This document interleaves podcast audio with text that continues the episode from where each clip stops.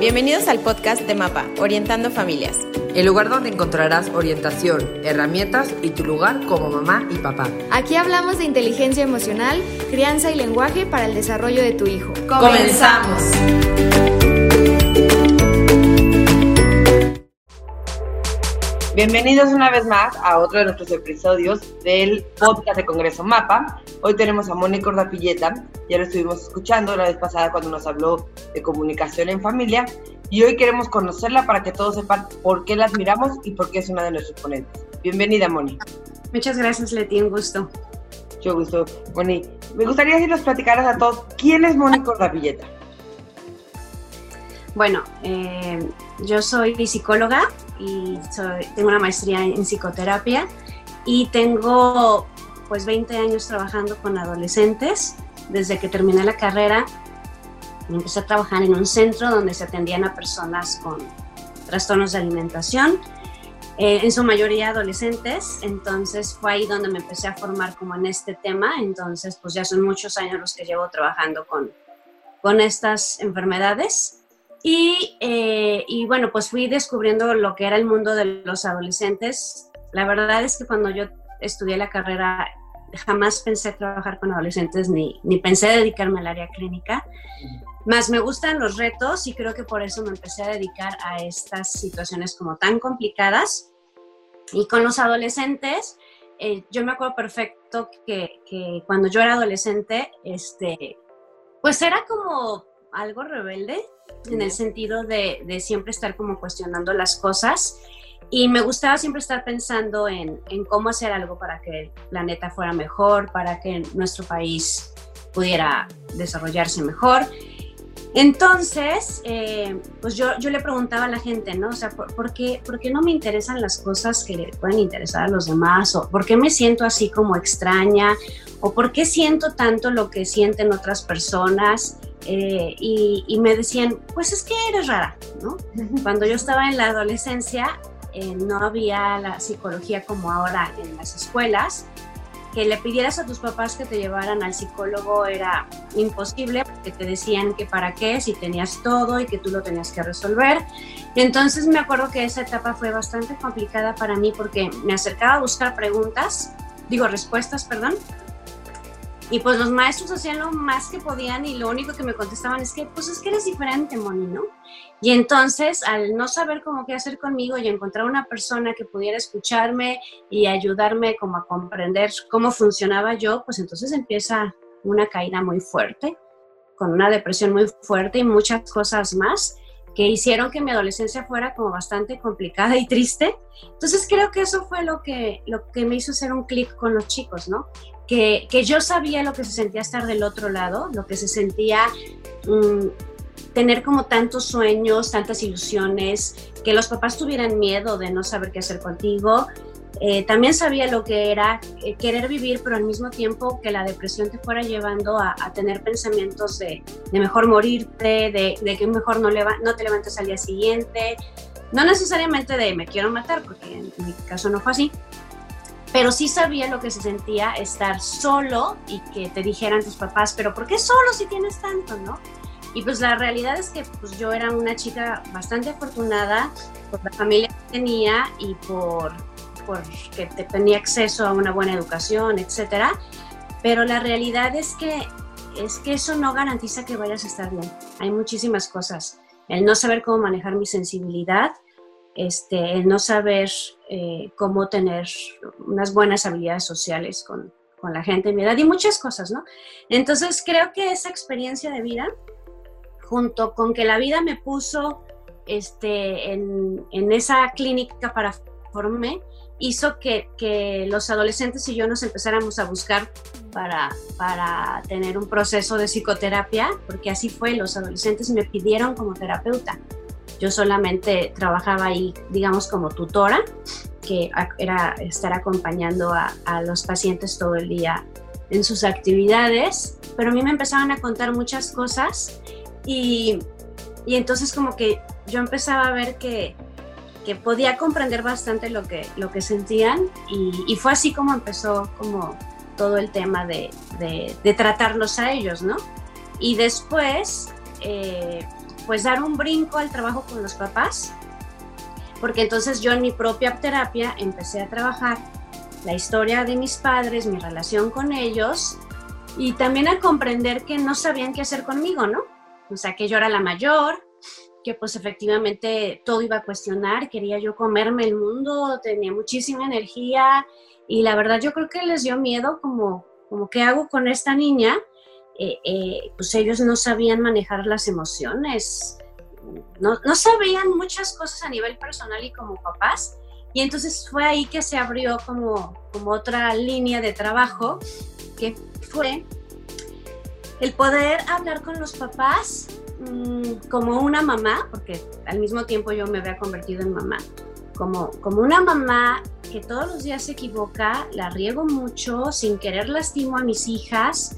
Yo también tengo una vida, yo también tengo emociones, eh, yo no estoy siempre con un buen estado de ánimo para estar con ellas. Entonces fue, fue ir construyendo una manera de, trabajar con los papás, no desde la psicóloga, que les va a decir cómo hacer las cosas, sino, sino de la mamá imperfecta que está aprendiendo, pero que también sabe cosas de psicología y que les va a ir diciendo, pues lo estamos haciendo lo mejor que podemos, la regamos, pero ¿qué te parece si ahora intentamos esto? Sobre todo el tema que más me gusta es la cercanía, ¿no? O sea, el mirar a los hijos, el cómo conectarte con ellos y el comprender cuál es el rol de los padres. O sea, ¿qué es en verdad lo que los hijos necesitan de los padres? Porque creo que en eso estamos bastante perdidos.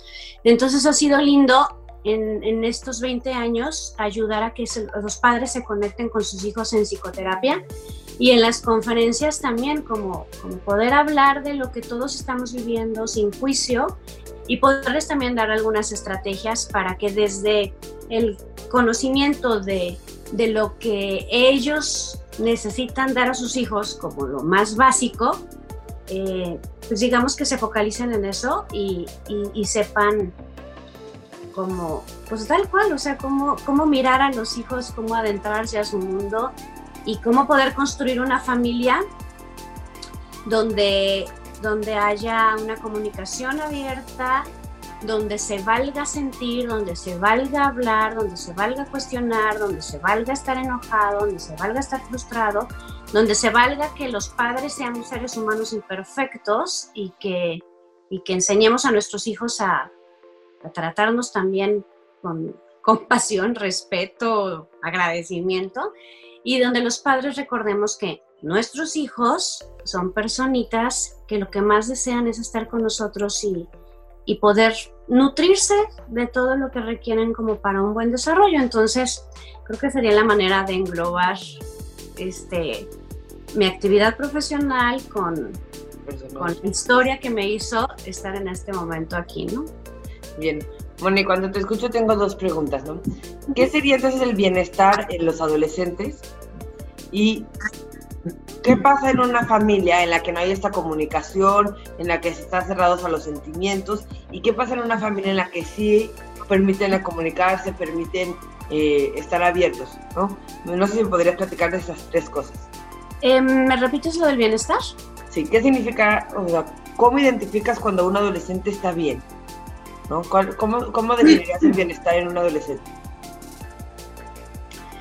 Bueno, para estos tiempos, porque no es lo mismo los criterios de bienestar de ahora que los de hace 20 años. Un adolescente hoy está bien cuando quiere vivir. O sea, ahora una señal de alerta es cuando en el lenguaje del adolescente existe el tema muerte, ¿no? Eh, que me, quiero morir o me voy a matar. Mm, también, híjole, es que tiene mucho que ver con la vida, o sea, los adolescentes tienen muchísima energía, tienen, tienen muchísimos sueños y, no es normal que un adolescente, em, ¿cómo te diré? Pues tenga como tanto enojo, tanta agresión y, se, esté, se está desbordando cuando, cuando algo no sucede como, como quiere, este, o cuando se siente triste. Es decir, mm, los chicos ahora eh, se ponen tristes y, no pueden como, como conectar con esa tristeza, tolerarla y resolverla. Y entonces están apareciendo con mucha fuerza el tema de las autolesiones. Eso no es normal. O sea, es que la palabra normal nos causa conflicto. O sea, no es lo esperado, no es lo sano, no es, lo, no es bueno para ellos. Estadísticamente ya es normal. O sea, eso es, eso es de alarmarnos. O sea, estadísticamente, este, los chicos ya tienen en su cabecita que si sienten tristeza o si sienten dolor o hay algo que no les gusta, agarran un cúter y se cortan. ¿No? ¿Para qué? Para mitigar el dolor. Entonces, eso no es sano, o sea, hay que hacer algo al respecto, ¿no? Un, niño, digo, tú atiendes niños, pero los niños se están golpeando demasiado. O sea, los niños están golpeándose la cabeza, están golpeando su cuerpo. Eso no es lo esperado según todo lo que hemos estudiado de desarrollo de, la persona. O sea, si es esperado que a los dos años estén enojados y quieran golpear a los papás para probar su fuerza. El papá le dice que no y se acabó. O, los berrinches de esa etapa. Mas no es normal que los niños de 6, 8, 9, 10 años estén golpeando su cuerpo. Lo mismo para, para los adolescentes, no, no es lo esperado que un adolescente también por no poder tener tolerancia esté golpeando su cuerpo, que digamos que sería el preámbulo de los cortes, ¿no? Entonces, eh, lo, que, lo que nosotros tendríamos que impulsar en el adolescente es que esté sacando su energía de una manera eh, favorable, haciendo ejercicio, por las artes, eh, más el tema de, la tecnología es lo que está complicando las cosas, porque, porque obviamente ellos han construido su mundo en torno a un aparato, un aparato donde no tienen una conexión de persona a persona y donde lo que vale es la cantidad de likes que tienes y un aparato que les está dando la entrada a que, que tengan información que no tendrían que tener y entonces por eso es tan sencillo que el chico encuentre como, como una, una solución a sus problemas, este, dejar de comer, vomitar, cortarse, golpearse, este, etcétera, ¿no? Eh, porque, porque ahí es donde ellos encuentran como las respuestas a, su dolor o a su tristeza, cuando ven películas o cuando, cuando ponen en el buscador este, quiero bajar de peso y les aparecen muchas cosas. Entonces, digamos que la, lo esperado de un adolescente es que, es que sí pueda, pueda ser inestable, o sea, que pueda estar triste, que pueda estar enojado, que pueda estar cuestionando, pero no que se quiera morir. Entonces, obviamente tiene que ver con, con la cultura, o sea, no son, no son iguales los adolescentes que, que atiendo ahora que los que atendí hace 20 años. ¿sí? O sea, ahora hay muchísimos adolescentes con ansiedad, muchos, ¿no? Muchos adolescentes con autolesiones, muchos adolescentes con trastorno de alimentación y muchos adolescentes mm, siendo arrogantes, que significa creyéndose superiores a los padres y despreciando a los padres, tratando mal a los padres, usando a los padres y eso hace que los chicos em, pues no tengan como una fuente de seguridad, ¿no? Entonces, una cosa es cuestionar a un padre y, retarlo y otra cosa es decirle que no sabe nada, que es un inepto, que, y, mandarlo, no sé si me da a entender, ¿no? Entonces, eso sería la pregunta de, lo esperado, ¿no? Ahí tengo una pregunta. ¿Crees que, por ejemplo, el hecho de hacerse autolesiones o estar tanto tiempo en la computadora es un tema de falta de conexión entre personas, o sea, que también hay una red de apoyo eh, más débil o, o cómo lo ves, aparte de la conexión con los demás. Mm, el tema de las autolesiones es que eh, el que ellos se lastimen su cuerpo es una manera de ponerse un límite a sí mismo. O sea, cuando una persona se está desbordando, este, un golpe, eh, algo que lastima, de alguna manera como que pone un poquito de fin a, la sensación que se está teniendo. También también lo que dices es, importante porque, porque también en, en, esta desconexión social, ¿qué es desconexión social? Que mi palabra favorita, ¿no? Mirar. O sea, somos una sociedad llena de gente sola, ¿no? O estás en medio de muchísima gente y te sientes solo. ¿Por qué? Porque, porque no, no nos estamos preocupando por ver cómo está el otro, ¿no? O sea, por ejemplo, en el tema de las familias, comer juntos, o sea, desayunar juntos, comer juntos y cenar juntos, pues es que al menos te veas, ¿no? ¿Cómo te fue el día de hoy? El asunto es que ya no se hacen las comidas juntos y cuando están juntos están con un aparato. Entonces, ¿dónde está aquella persona que te va a preguntar cómo estás y que te va a mirar y que te va a dar una palmadita? ¿No? Eh, la, la, comunicación en el celular, y bueno, ahora que estamos con esto de la pandemia, que hemos tenido que comunicarnos este, por este tipo de plataformas, no es lo mismo. O sea, yo estoy dando conferencias por Zoom y yo le pido a la gente que, que, nos veamos al menos el rostro, pero, pero no alcanzo a ver a todas las personas que están en el Zoom. Entonces no puedo mirarlos, no, es lo mismo estar enfrente de ellos y, y, y, poder conectar, ¿me entiendes? O sea, la gran necesidad del ser humano es la existencia, que yo exista para otro, porque si no existo para otro, pues no existo, ¿sí?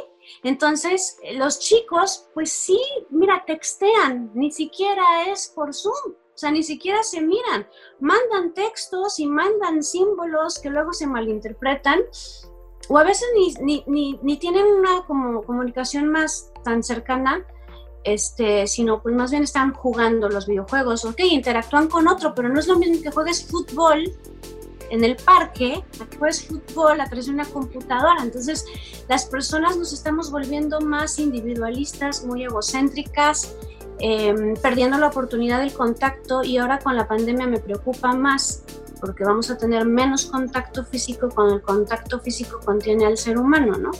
Entonces, en las familias lo que estamos haciendo es trabajar muchísimo con esto, o sea, mira a tu hijo, o sea, pregúntale cuáles son sus problemas, cuáles son sus sentimientos, tú también dile cómo estás, o sea, tengan esos espacios para poder convivir, para poder platicar, para, poder jugar un juego de mesa y pelearse, no importa, pero es un tipo de interacción. Pero el que cada quien esté en su cuarto, por de cuerpo, ¿no? O sea, ahora vemos adolescentes muy rígidos. ¿Por qué? Porque ya no hacen algo con su cuerpo, o sea, no, no, no, no juegan, no, no van en bicicleta, ¿sí? Entonces tienen mucha necesidad de sentir el corte así que, que te sientas. O sea, me corto, me duele, existo. Entonces, pues más bien tendríamos que ver otras maneras de poder ayudar a que los, a que los chicos sientan que existen, ¿no? Bien, muy bien. Bueno, vamos a continuar así. ¿Qué pasa en las familias en las que los niños sienten que no existen, en que no son mirados, en las que no hay estos espacios de comunicación o de sentimientos? ¿Qué pasa cuando no hay este, pues, este contexto? ¿Y qué pasa cuando sí hay este contexto? Ay, pues Este, pues mira, mucho se ve reflejado el tipo de, de, enfermedades que van a tener los chicos, ¿no? Este, mm, las familias que se preocupan mucho por la imagen, las familias que en las que todo está bien, en las que no hay problemas, pues desarrollan trastornos de alimentación. ¿no? Las familias donde no se establecen límites claros, las familias donde no hay una, no hay una, una buena conexión y un buen vínculo, donde no se enseña a tolerar la frustración, donde no hay una contención afectiva, mm, donde los papás están como muy desconectados de los hijos, pues también pueden formar, este, pueden formar personalidades limítrofes, el famoso trastorno límite de personalidad o, borderline, ¿no? También familias donde, donde no hay límites claros, este, donde no hay una buena comunicación, donde hay mucha aversión, pues pueden formar este, un tema de, de adicciones. Este, las familias donde se vale hablar de lo que se siente, las familias donde papá y mamá son seres humanos que enseñan a, ser respetados, donde respetan, donde donde puede haber una apertura a temas y se enseña a dialogar, a negociar y a ser tolerantes. Pues en esas familias los hijos se acercan con los papás a poder preguntar cualquier cosa porque van a encontrar una guía, no van a encontrar un, regaño, un castigo, un rechazo. Em, las familias imperfectas, las familias en construcción, son las familias que, que van caminando con problemáticas más suavecitas, por así decirlo. Claro que hay que entender que, que todas las personas están en un, en un, medio social. O sea, este, hay muchas familias que yo he conocido que la verdad han hecho las cosas pues bastante bien, pero, pues, sus hijos conviven con otras personas, sus hijos están viviendo ahorita todo este tema de la pandemia, este, sus hijos tienen acceso a la tecnología. Entonces hay muchísimos factores, Leti pero creo que ahorita la invitación a los padres de familia es a, poder mm, aceptar que somos papás, ¿no? aceptar que, que ser papá significa educar, ¿no? No nada más vas a, a procrear y ya, ¿no? Y que ahí como vayan. Porque porque creo que eso es lo que nos está faltando este, ubicar, que, que, nosotros somos autoridad, que nos toca poner consecuencias, que nos toca ser pues, los malos de la película, ni modo, ¿no? Que la educación se hace en casa, no en las escuelas. O sea, en las escuelas es como toda la parte académica, pero la formación de la personalidad nos toca a nosotros y implica esfuerzo y implica sacrificio, pero nosotros decidimos ser papás. Entonces, los chicos están sin guía, están sin, sin autoridad, están sin límites, este, y están perdidos, ¿no? Entonces, a mí me gusta siempre trabajar con los papás. En primero, ¿cómo estás tú con, con, esto de ser papá? Pero seamos honestos, ¿cómo estás? ¿Te gusta, no te gusta? ¿Te arrepientes, no te arrepientes? O sea, ¿qué esperabas? ¿Qué es lo que te encuentras, no? cómo estás tú como persona y luego qué quieres para tus hijos, porque también estamos educando sin un plan, ¿no? Como que la educación hacia atrás, aun cuando no tenían muchas nociones de formación de la personalidad, pues estaba un poco más claro qué hacía el papá, qué hacía la mamá y había como toda una, una rutina y habían cosas que se esperaban del hombre, de la mujer, de los hijos, ¿no? De la colaboración de los hijos. Ahora en la sociedad postmoderna no se espera nada, o sea, no hay un plan de nada, es como que todo lo vas haciendo como cae, la mujer no sabe qué le toca, el hombre no sabe qué le toca, los hijos no saben qué le toca, entonces es, como un caos en las familias, ¿no? No hay hábitos, este, no hay disciplina, no hay, no hay reglas, o sea, antes tampoco habían reglamentos pegados en el refrigerador, pero a los hijos nos quedaba claro lo que se valía y no se valía, y que si hacíamos algo que no se valía, si nos iba, ¿no? Ahora no, o sea, todo es relativo, como que todo está entredicho, entonces me parece que los papás y los hijos estamos en una incertidumbre y, estamos bastante frustrados porque, porque la casa que debería ser nuestro hogar, nuestro punto de refugio, es un campo de batalla, ¿no? Es un campo de batalla este, ahora lo estábamos viendo en las familias cuando tuvimos más a los hijos, como decir, chinos, es que qué se vale y qué no se vale en la casa, pues quién sabe, ¿no?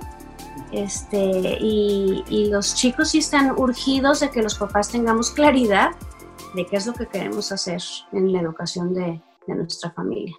Bien, Moni, para ir cerrando un poco, ¿qué consejos o qué tips le podrías dar a los padres como para empezar a crear este hogar, para empezar a tener estas reglas claras? ¿Qué les podrías compartir tú?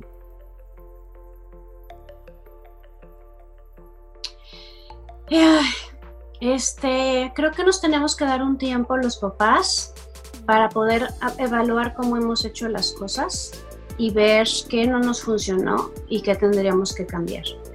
Necesitamos dar, darnos un tiempo, y digo darnos porque yo también lo estoy haciendo, ¿no? Como para tener una mejor comunicación entre todos y decir este, cómo va a ser la colaboración en el hogar, sobre todo ahora cómo va a ser la colaboración que le corresponde a cada quien. Eh, porque ahora también que hay como muchas más actividades que las mamás también estamos trabajando más. Eh, pues ya no es posible como antes de el papá, la responsabilidad del papá es traer dinero, la responsabilidad de la mamá es que funcione la casa y la responsabilidad de los hijos es estudiar. Eso ya no, ya no, ya no vale, ¿no? Aparte, es que los hijos, su única responsabilidad es estudiar, claro que no, y aparte ni lo hacen, ¿no? O sea, ellos necesitan aprender más cosas, no solamente sacar nueves o dieces. La realidad es que los nueves y dieces en la escuela no son los que les van a servir para la vida. Ellos tienen que aprender a resolver problemas, tienen que aprender a ser responsables, tienen que aprender a negociar, tienen que aprender a colaborar, tienen que, tienen que aprender que hay un mundo afuera y dejarlo estar como metidos en ellos. Entonces, yo sí les recomendaría como darse ese tiempo a papá y a mamá o si no hay papá y mamá juntos, pues a quien esté al frente de la casa como para poder decir, a ver, qué, qué, qué nos ha funcionado, qué no, y hacia, hacia dónde quiero llevar a mis hijos. O sea, es un poquito como de una planeación estratégica de las empresas, ¿no? O sea, ¿Cómo, ¿Cómo, visualizo mis hijos? ¿Hacia dónde quiero llevarlos para poder entonces hacer las estrategias en función de, de un objetivo, ¿no? Que, que, de eso se trata un programa que, que ya desarrollé este, como un programa muy concretito de acompañamiento a los papás como para irles ayudando a hacer esta planeación estratégica de su familia, ¿sí? Este, y sirve pues porque, porque deja las cosas muy claritas, ¿no? O sea, algo tan sencillo como, como decirle a tu hijo, bueno, este es tu cuarto, ok, este es tu cuarto y aquí está el trapeador, la escoba, aquí está el sacudidor, aquí está este, el líquido para los azulejos y aquí están las fibras, ¿sí? Y entonces es, tu cuarto. Es tu cuarto. Entonces es, es, es, enseñarlo que se haga cargo de su, de su ambiente, ¿no? Este, también, por ejemplo, una, algo que, que acabo de inventar con, con mi hija chiquita es decir, en las noches, todos los muñecos que no estén en su casa se irán a otra casa. ¿No? Entonces ella entiende que su casa es como la caja en la que deben de estar o en el estante en el que deben de estar. Y entonces, pues si ya queda claro eso, pues yo ya no tengo que estar peleando todo el día, simplemente en la noche los juguetes que no están en su casa se van a otra casa. Entonces, todo eso va dando más pero no nos damos cansa, pues, Leti. O sea, estamos corriendo los papás y haciendo las cosas como podemos, así como en las empresas. De pronto hacemos las cosas como, este, como, como bomberos, ¿no? O sea, apagando fuegos. Entonces, que nos sentemos a hacer una buena reflexión de lo que hemos hecho y pidamos ayuda para que podamos nosotros reorganizar nuestra familia, va a dar mucha paz. Y la idea es como poder formar a los hijos y, y lograr una organización del hogar en torno a que comprendan lo que es la solidaridad, ¿sí? lo que es la colaboración, lo que es el respeto y el agradecimiento. Entonces, esa me parece la, mejor formación que le podamos dar a los hijos, más allá de un 9 o 10 en matemáticas. Bien, bueno, te agradezco mucho tu tiempo, tu espacio. Todos, eh, bueno, a mí siempre me encanta escucharte por la claridad y justo la regla que tienes en la vida, ¿no? El orden, la estructura. Vas a hablar mucho de la fuerza de los papás, ¿no? Ahora, ¿cómo llevo a cabo esto que estoy implementando en tu conferencia? Eh, que va a ser nuestro Congreso Internacional el día 29, 30 y 31 de julio. Y bueno, Moni, ¿dónde te pueden encontrar para que te puedan eh, contactar o cómo o dónde te pueden seguir escuchando? No sé si quieres hablar un poco de eso. Bueno, sí, el, el programa que desarrollamos se llama Porque los hijos no vienen con instructivo. Y entonces con esta frase pueden encontrarnos en Facebook, en, en, el canal de YouTube y en Spotify, que hay ahorita 10 capítulos arriba. Eh, donde hablamos de temas como muy concretitos sobre la formación de los hijos. Entonces, así búsquenlo porque los hijos no vienen con instructivo y bueno, ahí subimos todo tipo de contenidos de nuestros cursos y material que ustedes pueden escuchar de manera gratuita. Muy bien. Pues muchas gracias, Moni. Nos vemos en el Congreso. claro que sí. Gracias. Bye. fue